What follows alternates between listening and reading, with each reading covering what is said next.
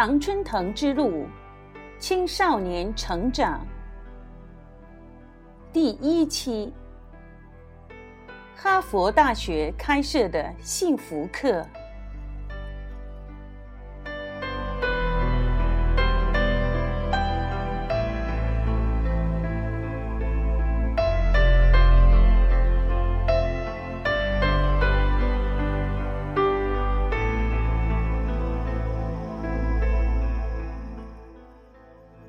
亲爱的听众朋友们，大家好！欢迎您收听《常春藤之路青少年成长》第一期的节目，我是莉迪亚。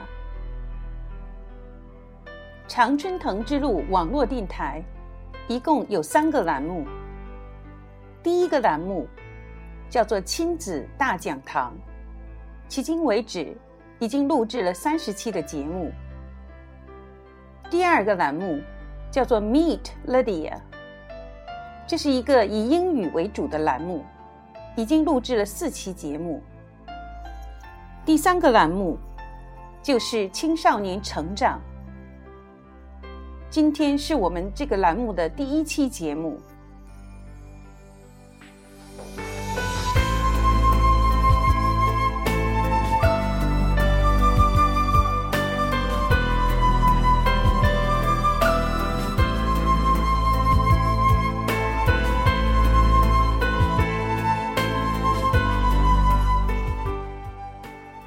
佛大学开设的幸福课。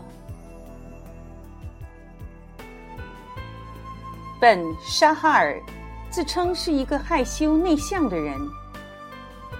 在哈佛，我第一次教授积极心理学课时，只有八个学生报名，其中还有两个人中途退课。第二次，我有近四百名学生。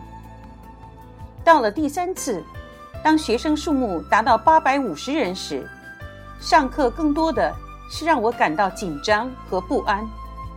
特别是当学生的家长和那些媒体的朋友们开始出现在我的课堂上的时候。说这番话的是本沙哈尔，他成了哈佛红人，校刊和波士顿环球报等多家媒体。都报道了积极心理学课在哈佛火爆的情景。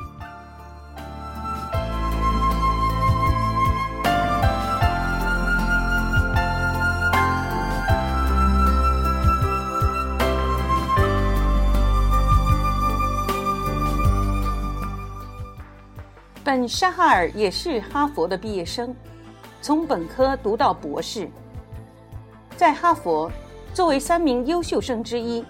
他曾被派往剑桥大学进行交换学习，他还是个一流的运动员，在社团活动方面也很活跃，但这些并没有让他感到持久的幸福。他坦言，自己的内心并不快乐。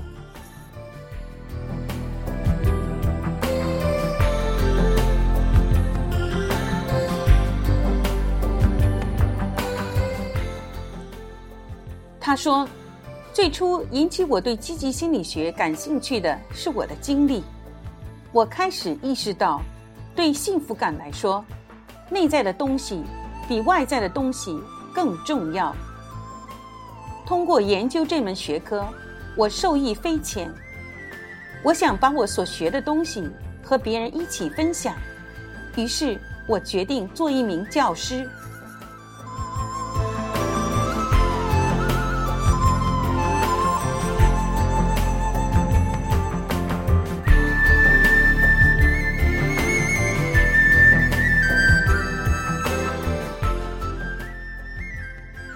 在本沙哈尔第二次开设幸福课的两千零四年，哈佛校报上有一篇报道：学校面临心理健康危机。标题下的导语说，在过去的一年，绝大多数学生感到过沮丧和消沉。文章引述了一位学校社区辅导员写给社区主管的信：“我快覆灭了。”在他分管的社区内。有二十个学生出现了心理问题，一个学生因为严重焦虑而无法完成学期作业，另一个学生因为精神崩溃而错过了三门考试。社区主管把这封信转给了哈佛校长，并强调该社区的问题并不是特例。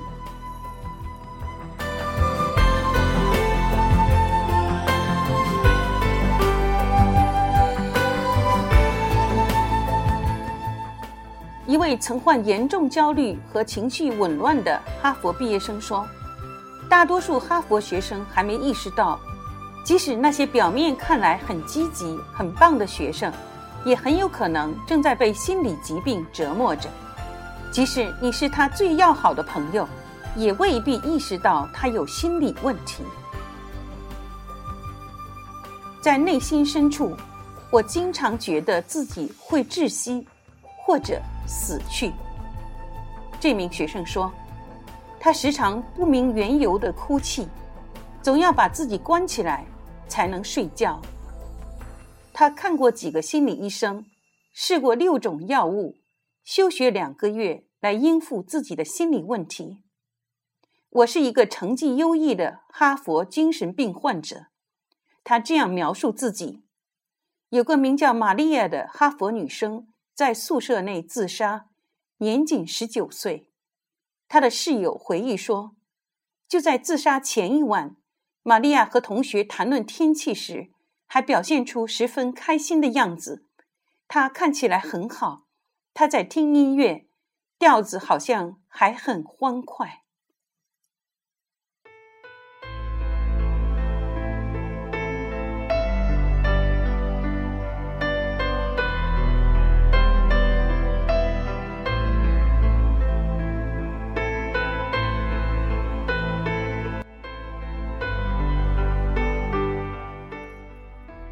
哈佛一项持续六个月的调查发现，学生正面临普遍的心理健康危机。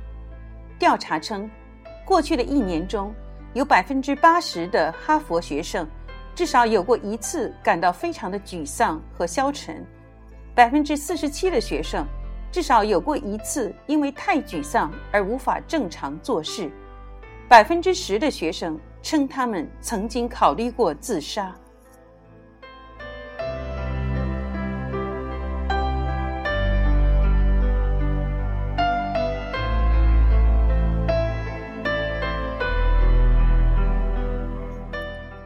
人们衡量商业成就时，标准是钱，用钱去评估资产和债务、利润和亏损，所有与钱无关的都不会被考虑进去。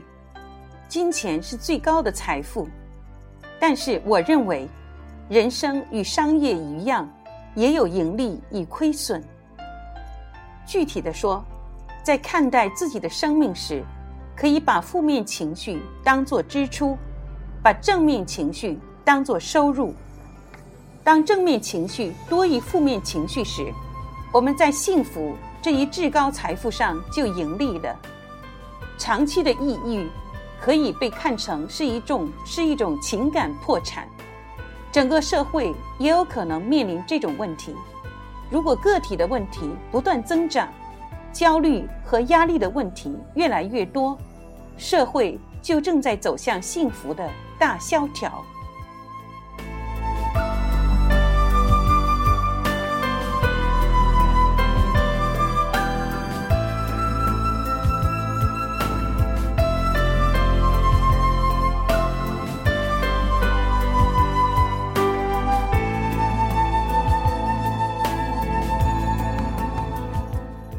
一项有关幸福的研究表明。人的幸福感主要取决于三个因素：遗传基因、与幸福有关的环境因素，以及能够帮助我们获得幸福的行动。而积极心理学可以帮助人们活得更快乐、更充实。幸福是可以通过学习和练习获得的。我们的很多课程都在教学生如何更好的思考、更好的阅读、更好的写作。可是，为什么就不该有人教学生更好的生活呢？把深奥的积极心理学学术成果简约化、实用化，教学生懂得自我帮助，这是本沙哈尔开设幸福课的初衷。为了更好的记住幸福课的要点，本沙哈尔还为学生简化出十条小贴士。第一，遵从你内心的热情，选择对你有意义并且能让你快乐的课程，不要只是为了轻松的拿一个 A 而选课，或者选你朋友上的课，或者是别人认为你应该上的课。二，多和朋友们在一起。不要被日常工作缠身，亲密的人际关系是你幸福感的信号，最有可能为你带来幸福。三，学会失败，成功没有捷径，历史上有成就的人总是敢于行动，也会经常失败。不要让对失败的恐惧绊住你尝试新事物的脚步。四。接受并直面自己的全部，失望、烦乱、悲伤是人性的一部分。接纳这些，并把它们当成自然之事，允许自己偶尔的失落和伤感，然后问问自己，能做些什么来让自己感觉好过一点儿。五，简化生活，更多并不总代表更好。好事多了也不一定有利。你选了太多的课吗？参加了太多的活动吗？应该求精而不在多。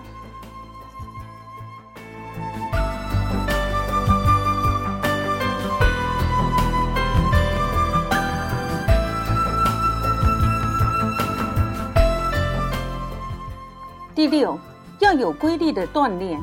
体育运动是你生活中最重要的事情之一，每周只要三次，每次只要三十分钟，就能大大改善你的身心健康。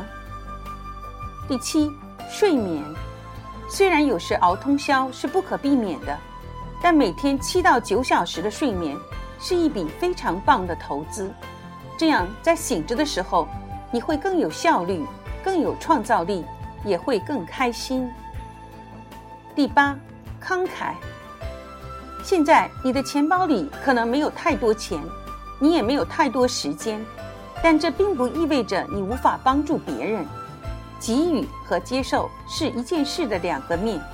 当我们帮助别人时，我们也在帮助自己；当我们帮助自己时，也是在间接的帮助他人。第九，勇敢。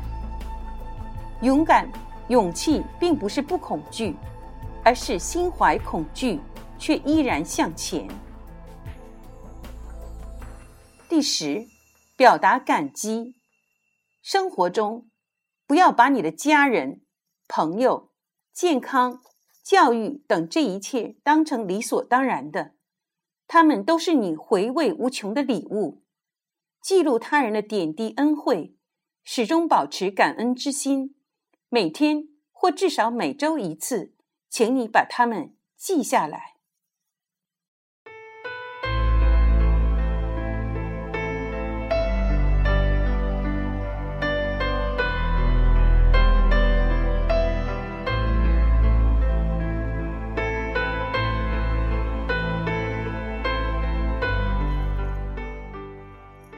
你看，幸福的十个秘诀中。有七个都是关于如何做减法，如何简化自己的要求的。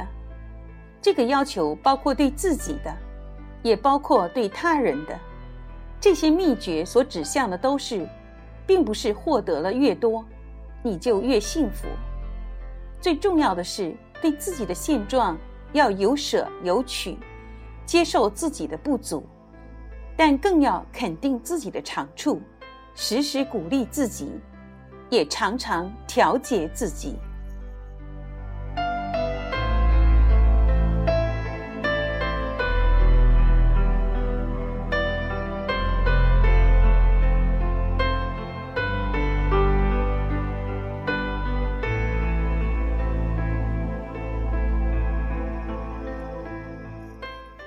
亲爱的听众朋友们，青少年成长的第一期节目到这里就结束了。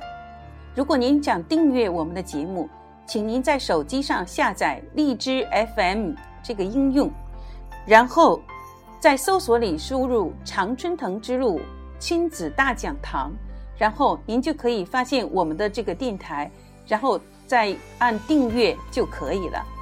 好，我们下期节目再见。